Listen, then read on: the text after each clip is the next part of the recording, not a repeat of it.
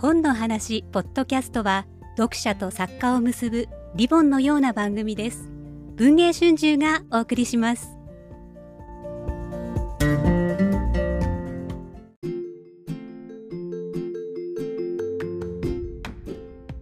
オールの小部屋。皆さんこんにちは。オール読み物編集部です。発売されたばかりのオール読み物34月合併号についてこれからですね何回かに分けてご紹介していきたいと思います。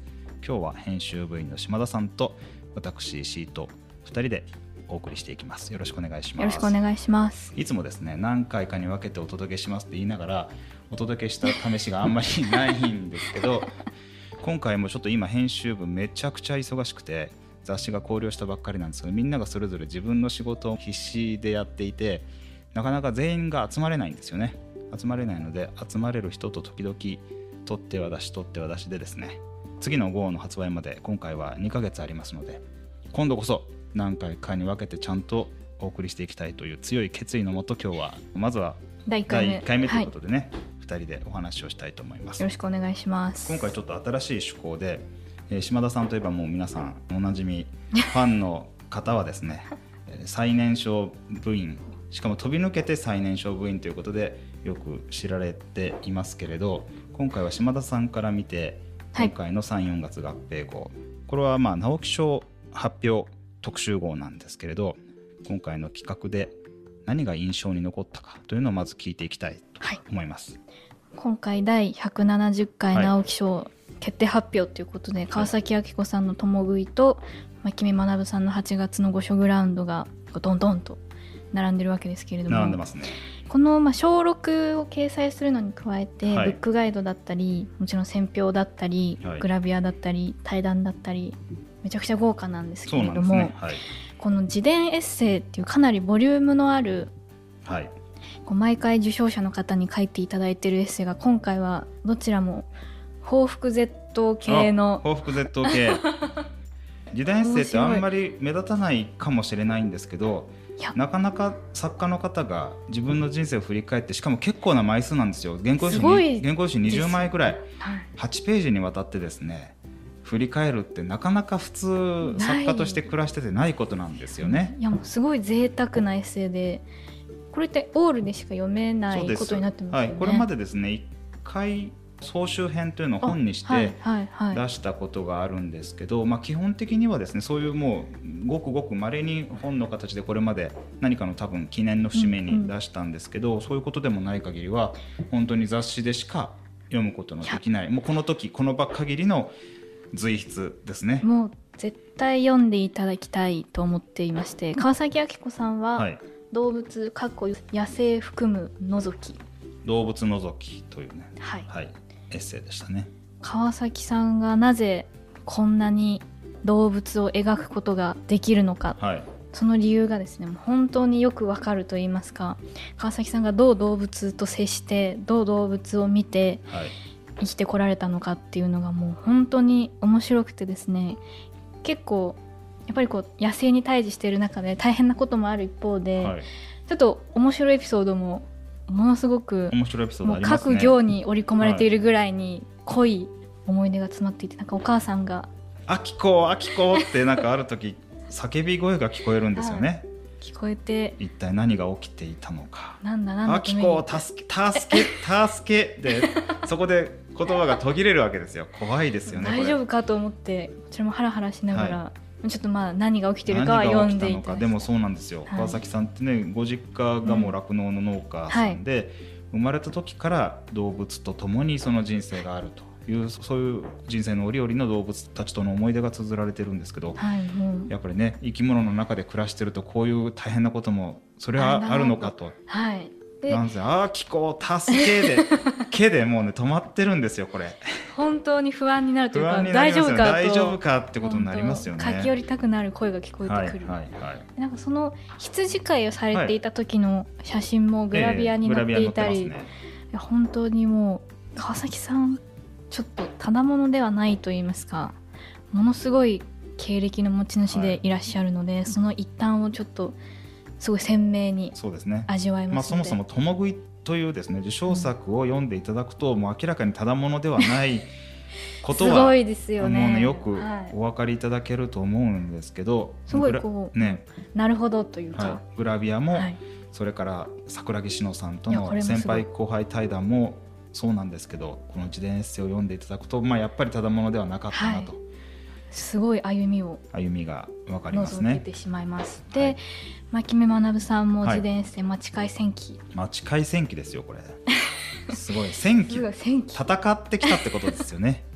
町会って皆さんご存知ですか？そうですね。皆さんどうなんでしょう、この直木賞に候補選ばれましたということになったら、その記者会見の日発表の日に候補者の皆さんそれぞれがそれぞれの場所でいろんな方とそうですね。結。果を待つという、あの選考会が行われている間、うん。連絡のつくところにいてくださいねっていうことが、まあ前もってお願いを差し上げて、あんまりそこまで細かくはいちいち事務局は聞かないんですけれど連絡のつくところそして晴れておめでたい結果になりましたら記者会見がありますのでよろしくお願いします、ということを前もってまあお願いしているので、はい。大体多くの方が都内そうですね。そうですね。記者会見場となるホテルのそんなに遠くないところで待機をされていることが多いんですね。はい。こう牧目学さんは今回6回目の候補。6回目。そう17年かけて6回目の候補だったんです。ということで待ち会を重ねてそうな来られている、その一つ一つの思い出がファースト待ち会から、はいセカンド待ち会サード待ち会と順番に紹介されていくんです。そうなんです。でいろんな場所を変え時を変え、どんな風にして牧どんな目さんが風にしてねどんな人とはい。どんな風にして待っていたか。個人的にははい。牧目さんは小学生の頃からはい。大好きで、皆さんすごいでしょう。牧目さんのデビューって2006年なんですよね、2006年当時島田さんはつまり小学生だったというですね。なはい。のでかなり私の世代で言うと、はい。あもう牧目さんといえばといえば。顔とか鬼吉だったりだとか、はいはい。にこう夢中になった時代がはい。みんなあるっていう感じなんですけれども、は実際私もそうででこの第6回目の待ち会今回の8月の御所グラウンドの待ち会について書かれている箇所で、はい。9年ぶりに候補作に選ばれた、はいはい。その時のこう感想がすごい率直な言葉で述べられてるんですけど、ええはい。それを読んだ時にちょっと私泣きそうになってしまいまして。本当ですか？いやこれは牧目さんがこんなことを書かれているんだっていうのが個人的にはちょっともうかなり胸熱と言いますか、はい。こっそりデスクで泣きそうになっていたんですけれどあもこれはちょっとぜひ皆さんこの戦ってきた牧目さんの姿、そして今回の待ち会で、まあ、どういうふうに思われていたかとか。そうですね。今回また非常にユニークな待ち会をなさってますからね 牧目さんは、はい。なのでちょっとこれはぜひぜひ皆さん読んでいただきたいです。ですはい僕は牧目さんと実は同い年で、うん。大学の同級生でもあるんですよね。あそうなんですか？そうなんです。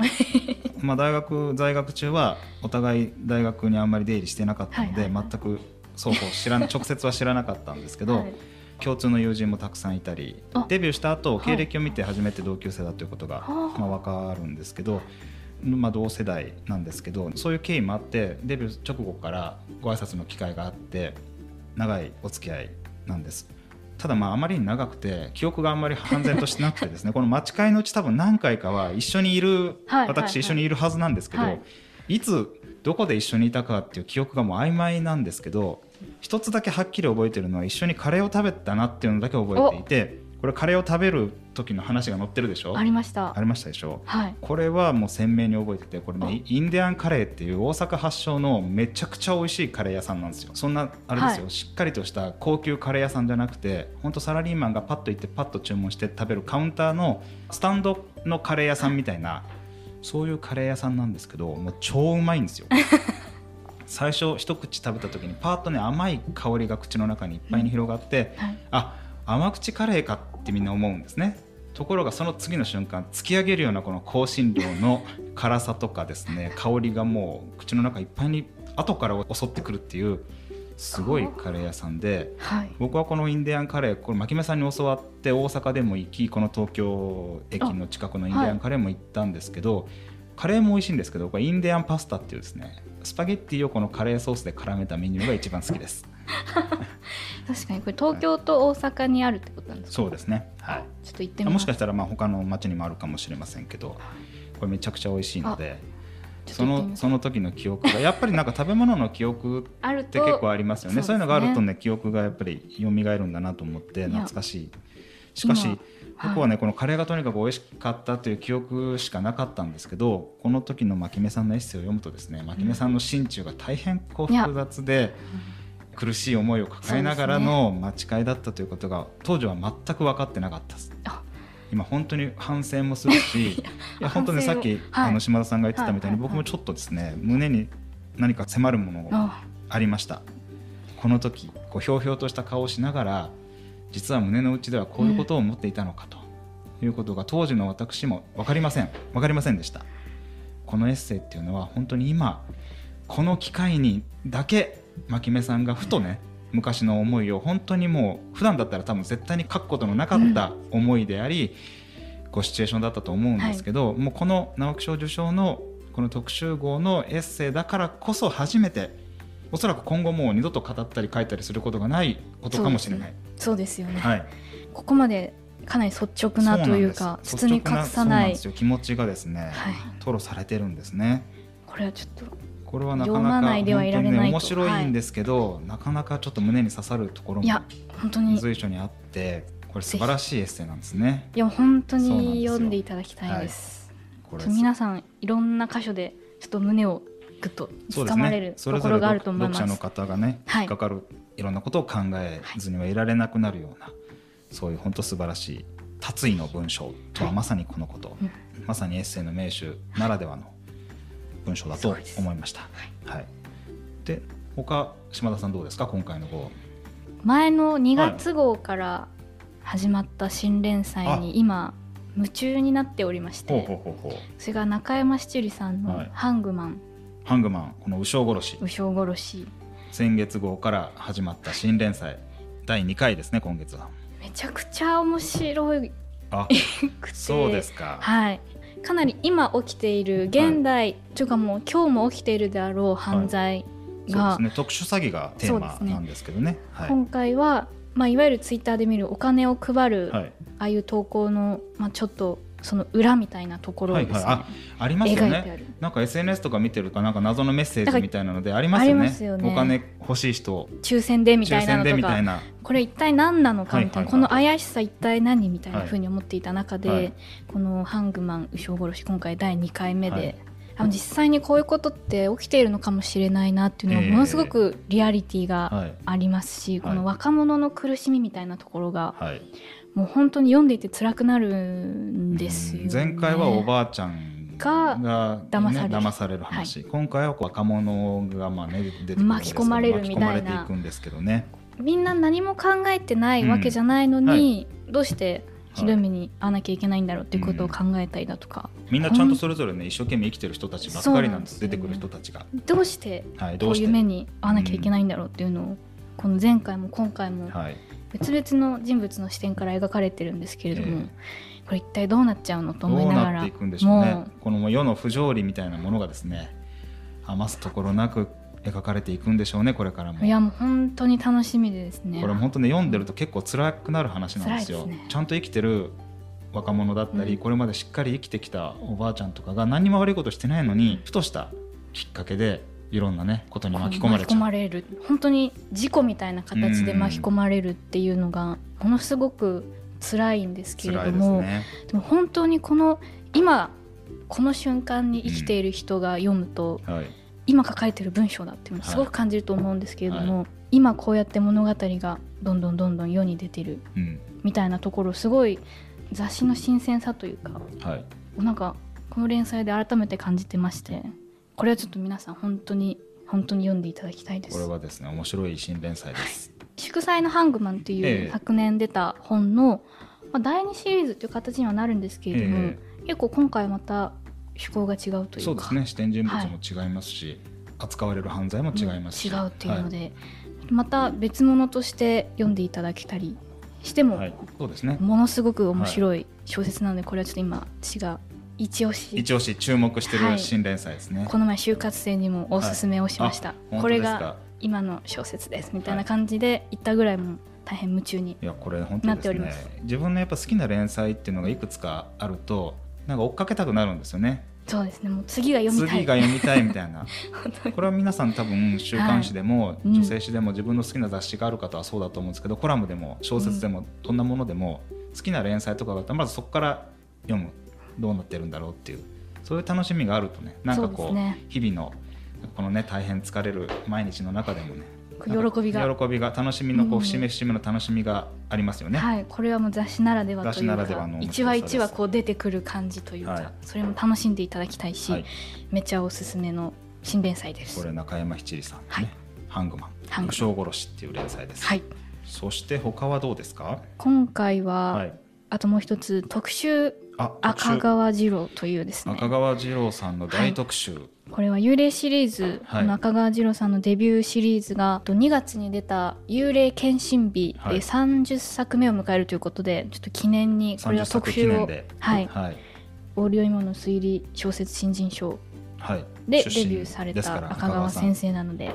ちょっと特集をしましょうということになりまして今回偏愛エッセイ私の一冊と赤川次郎さんのロングインタビュー、はい。そして角川春樹さんの特別特別寄寄稿、稿ということではい、濃いなっていうのが まずまあ濃厚一なつの、はい、特集感想で。だと思います。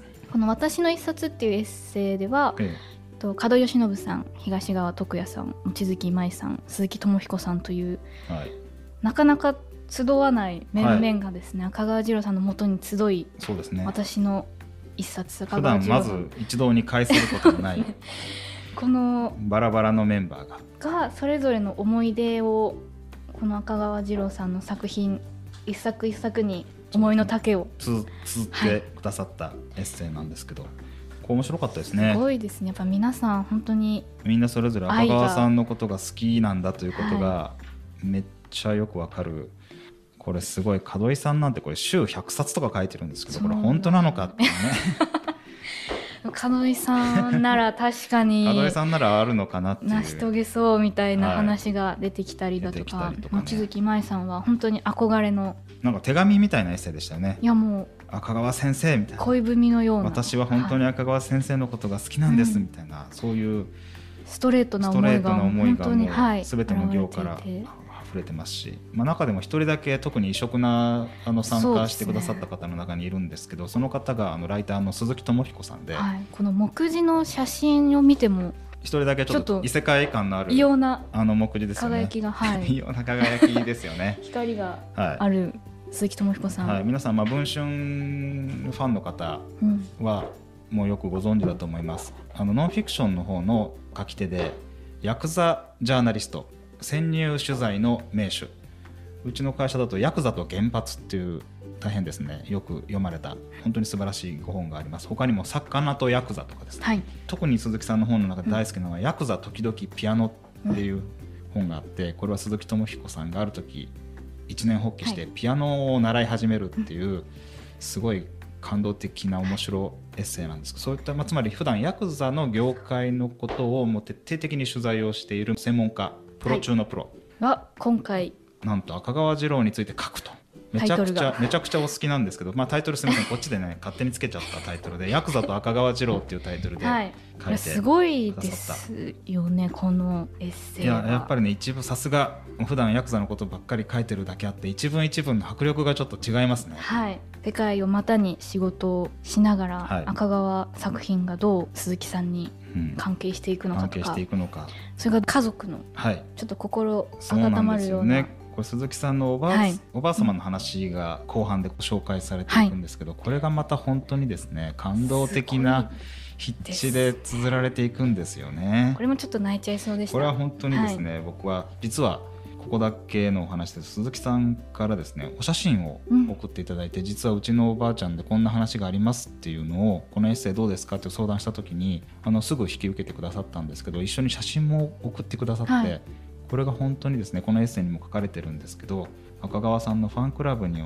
おばあちゃんが一緒に行きたいというので行った時のお写真なんかも拝見しまして。いやこのファンの集い。うん、ファンの集い島田さんもよくそうなんです。お手伝いをしに、はいはい。行っていまして本当に温かい雰囲気で運営されていてこうかなりこうご家族だったりだとか、は親戚で来ましたっていう方も多くてですね、若川さんもこのロングインタビューでできる限り続けていきたいというふうにおっしゃっていたぐらいのものすごく素敵なイベントなんですけれども、はそこにこんなヒストリーがあるのかっていうのがですそのね。ね参加してた側から見る。見るとこういうイベントなんだっていうことが分かってもう本当に胸に迫るものがいや本当にあります。ねもに。うこうやって小説でうん。家族の絆が再びはい。結ばれたりだとか、本当にこれはいや素晴らしい。ものすごい素晴らしいエッセイなんですよね、短いエッセイではあるんですけど、本当にこれはね強烈なインパ強クトのある文章なのでぜひ読んでいただきたいですね。はい、あと角川春樹さんも角川春樹さんの特別寄稿っていうのがねすごいですよねこれ。この取材の席に同席をさせていただきまはいして、はいはいあと目の前で角川春樹さんがお話しする姿はい。拝見してたんですけれどやっぱちょっと迫力が迫力が。半端ではなかったなというはなかったですか？はい、なんかすごいずっと説得されているような気持ちがありまして、で実際にこの角川さんが思い出す赤川次郎さんとの日々、はい。この角川映画の時代にどんな風な話をしていたかとか、はい。同じ業界と思えないみたいな、まあとにかくスケールが大きいです。すごいですね。この書かれてる内容の。すごい。嘘みたいな、ね。とにかくスケールが大きい話が。すごいです。なんかはい日本の歴史をこう見てるような気持ちがしまして、これもまたものすごい迫力のあるそうですね。角川映画と赤川作品。はい。そして赤川さんの人となりについて書かれてるんですけど特にこの「セーラー服と機関銃の頃」というタイトルがついてまして、私もですね完全な同時代ではないんです、うん。ちょっと先輩僕よりももう一つ少し先輩多分東川徳也さんとか、うん。今、はい。50代前半ぐらいの方がドンピシャの世代だと思うんです、僕は多分この頃まだ小学生ででも小学生だったんですけどもうクラス中で赤川さんの本が毎月新刊が出ると回覧されるぐらいには赤川さんの当時の角川文庫です。角川文庫の人気はすごかったですね。やっぱり赤川さんって私がこう出版社に就職しましたって話をはい。周りの人にすると、で赤川さんとかも担当させてもらってるんだよねみたいな話をすると嘘みたいまずそもそも、まあ、西村京太郎さんとかもそうなんですけど ちゃんと実在するのかっていう実在するのかはいそのレベルでもうずっと当たり前のようにえ近くにあった本の作者の方本当にいるんですかっていうね。実在が疑われるようそです。実在がな疑われるぐらはいいもう、存在あって当たり前みたいな、はい。勝手に自動的に生まれてくるみたいな思ってる人いますよね。本当に赤川次郎さんという方がいて、ずっと小説を書かれているっていう手書きで書いてるんですよ。そうなんです。全作品を。原稿用紙ですすごいですよね。サインペンで書かれサていて。で。で毎月も本当にたくさんの締め切りをはい。ずっとこなしていらして、はい。ちょっとこれはですね、まあ、オール酔い物推理小説新人賞がどういう経緯で捉えたかとか、はい。そういった歴史も今回語っていただいているので。赤川さんご本人のインタビューもあります同人誌作ってましたっていう話とかもそうですね。ありまして、会社勤めの頃に。はい、はい、驚くような赤川さんが小説界にはい、登場する前の話、そうですね。デビュー前ぜの前の話もありますのでされてますね。びっくりすることが必ず潜んでいる。そうですね。デビュー前の頃のお話もあるし、そして瞬く間にこの大ベストセラー作家になってまたこの映画がすごくて角川映画のこのまあとにかくスケールの大きな話も角川さんのエッセイで分かりますしほんの23年34年の間に起きてるわけですよね。す。ごい。本当に瞬く間。だ76年に新人賞で、えー幽霊シリーズの1作目が78年かな、はいもうセーラー服と機関銃の映画が81年ですからね。本当瞬く間。瞬く間ですよ。だってもうなんか初版100万部するとか書いてるんですよ。この角川さんのエッセイ。どどういうことですかっていう話ですよね。本当にすごいです。この三毛猫ホームズきっかけに、はい。若川次郎さんが専業作家となって、えそして映画の原作となって、はい。そして今に続く作品群をどうやって残されてきたのかとか、えはいいやすびごい。っくり。びっくりするお話が。やっぱり絶句みたいな、ねレジェンドの話って面白いんですよね、こんなことが可能なのかっていうのをん。このお話を伺いながら、はい。実際にちょっとびっくりしながら伺っていて、ね、これ若川さんご本人もおっしゃってましたけど薬師丸ひろ子さんの思い出話なんかもねちらほらこの、ね、インタビューの合間に雑談としておっしゃってくださって、はい、この映画の撮影映画の時の撮影時の日はね。日は、日は。これすごいですよ。僕もまずだからあの取材の後、はい、セーラー服と機関銃、うん。もう一回見たりして。見 これがあのっていう、はい、そして角川春樹さんがエッセイで書いてるその主題歌はい。を薬師丸ひろ子さんが初めてこの映画で歌うんですよね。それまでも角川映画の主演はされてデビューはもうされてたんですけど「セーラー服と機関銃」で歌も自分が歌う、歌ね、デモテープを聞いた瞬間の話も。角川さんの話もこれすごい衝撃的なんですけど。誰と一緒にいたかとか。そうですね。すごいですよで確かにでっと本当に。でこの話このエッセイを拝見して映画を見るとやっぱり映画の中でも歌が流れる瞬間があるわけですよ。うん。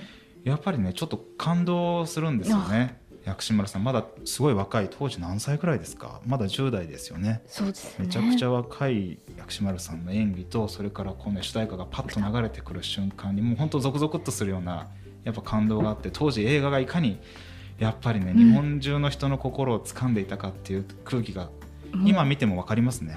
この前の「紅白」でも歌われてたりしていてそうですよね。ちょっと本当にも薬師丸さん出てましうたね。根付いてるというか、はもうみんなのスタンダードい、はい、常に共にあるっていうのがはいやっぱり赤川次郎さんの作品が生んできたことだなと改めて赤川作品本当すごいですよ。すごいです。すごすぎるということがはい、分かるこの特集今ですね回。総力特集赤川次郎もぜひお楽しみいただきたいです。いと思います。じゃあもうだいぶはいぼちぼちいい時間になりましたので、ありがとうございます。はいこのボリュームのある三四月合これねぜひ3、4月合併後もすごいボリュームでしょ？もう単行本2冊分ぐらいの、、はいいや2冊分どころじゃないですね。もっとですね。3、4冊分ぐらいはあありりま。ます。す。これは。読み応え十分。2ヶ月間書店の店頭に並びますので、はい。じっくりじっくりですね。読んでいただきたいです。直木賞の選評ももちろん面白い面白いです。今ご紹介したみたいに、はい。直木賞特集以外にもですねめちゃくちゃ面白い連載小説の一本にすらですね本当読み逃せないすごい驚きと感動が全ページ面白いので、はい。詰まって、おります、ぜひぜひ。ぜひぜひ、ということでまず第1回目のご紹介ということで今日はこれぐらいで失礼したいと思います、ではどうもお聞きくださってありがとうございました。ありがとうございました。